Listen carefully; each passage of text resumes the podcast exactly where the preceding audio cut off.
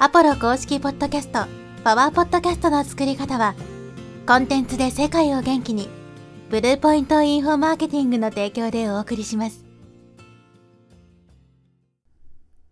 はい、えーこんにちは、ポロです。今日はですね、視覚情報がないのはメリットという話をしていきます。このポッドキャストのですね、弱点がですね、視覚情報が一切ないということですね。ブログにせよ、YouTube にせよ、SNS にせよ、何かしらのですね、視覚情報があるので、まあその視覚情報によってね、まあ相手に対する印象みたいなものを与えることができるわけですけど、このポッドキャストに関してはね、完全に音声のみなので、視覚で何かね、相手にこうインパクトを与えたりとかっていうのができないわけですよね。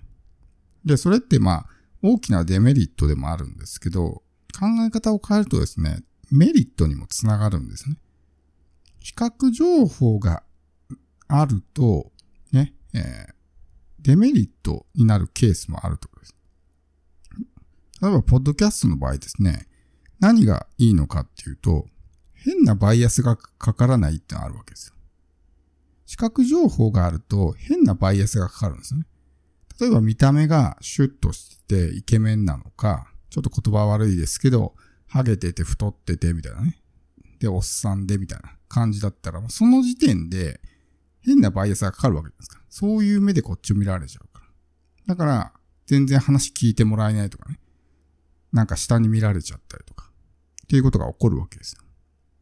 あるいは YouTube とかでね、撮るときにすごく、なんだろうな、素人っぽい、なんだ、撮り方をしてるとかね。あるいは後ろに洗濯物が映ってるとかね。なんか台所が映ってるとか。あと、印象があんまり良くないとかね。素人なのかな、この人みたいな感じの印象を持たれてしまったりするわけですね。でも、ポッドキャストってのはそういうのがないので、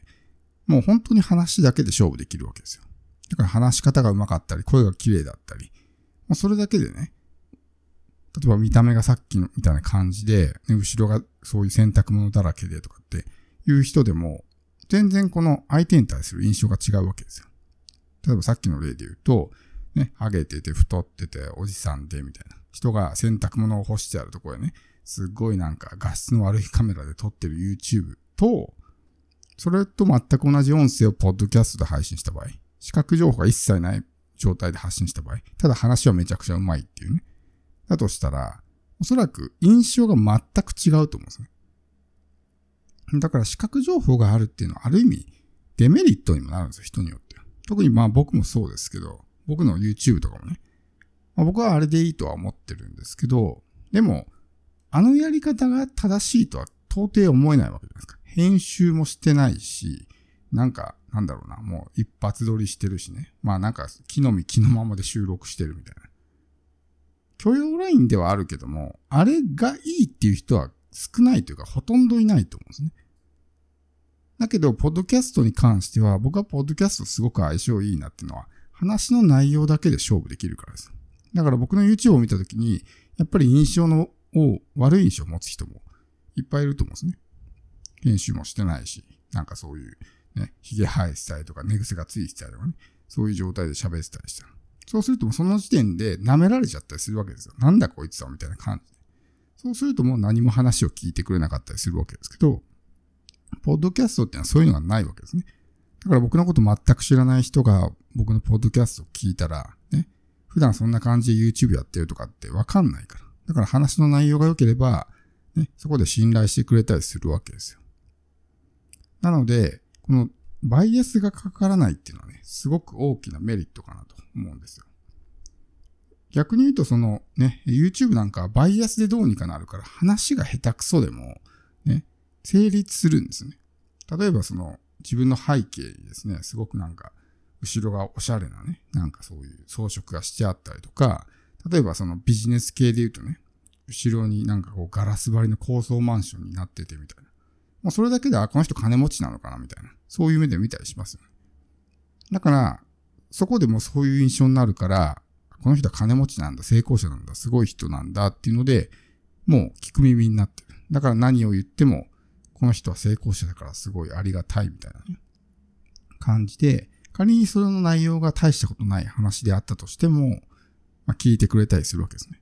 あるいはこう編集である程度ごまかすというかね、文字がドカーンと入ったり、その編集がうまかったらね、動画としてのクオリティとしてはかなり高くなるので、そうするとなんかそれなりに見えたりとかね、すごくいいものに見えたりするけども、実際話の中身だけ切り取って聞いてみると、あんまり大したこと喋ってなかったりっていうのがあるわけですよ。だからそういうのも全部バイアスなのね。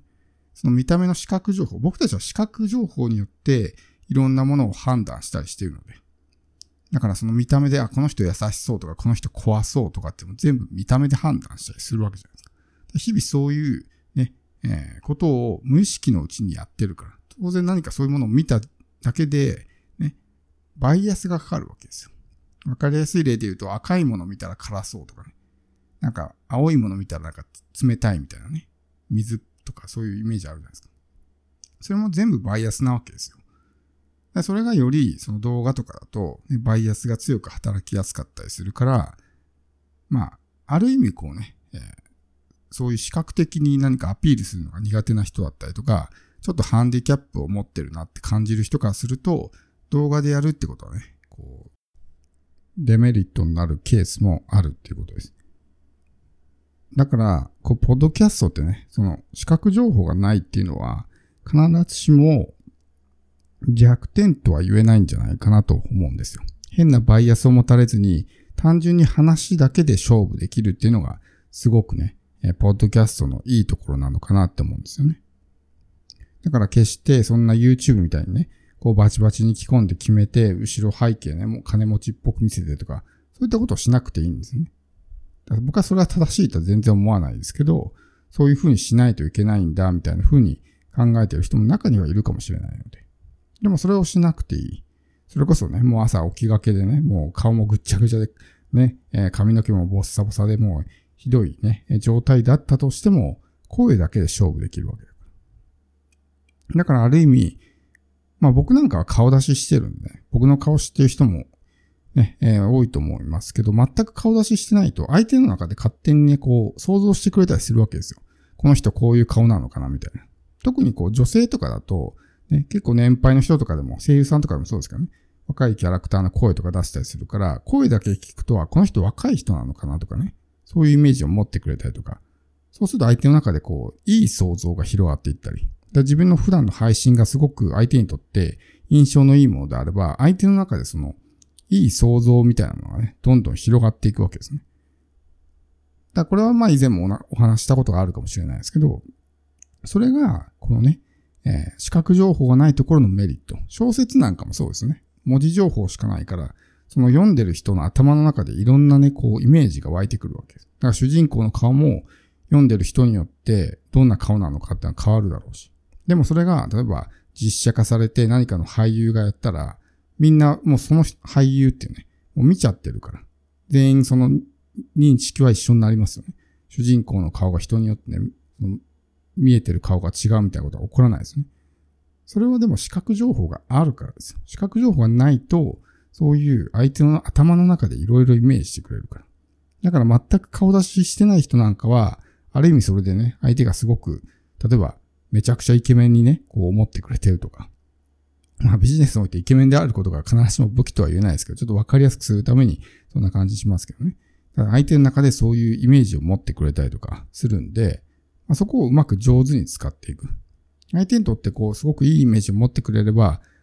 そういう風になればなるほどやっぱ権威性とかね、をより感じてもらいやすくなったりとかするんで、まあ、そういったところですね。顔出ししてない人とか、例えば斎藤ひとりさんとか多分顔知ってる人少ないと思う。少ないというかほとんどいないと思うんですけど、もうみんなは頭の中でこんな顔じゃないかなって想像してると思うんですね。でもやっぱりこう、すごく、なんだろうな、ポジティブな印象を持ってる人が多いから、なんかすごいいいイメージを持ってる人が多いと思うんですよ。でも実際のところの顔はわかんないですね。まあそういったような感じです。だからこの視覚情報がないっていうところを、まあうまく、こう、武器に変えていって、でもそのためにいい印象を持ってもらうためには、やっぱりいい話をしないといけないしね。相手にね、喜んでもらえるような話をする。価値のある話をする。っていうのがすごくね、まあ前提としてあるので、話だけで勝負できるっていうのはある意味、まあありがたいことではあるんですけど、その分ね、まあ、トーク力というか、その辺の技量が求められるというね、難しさも同時に存在します。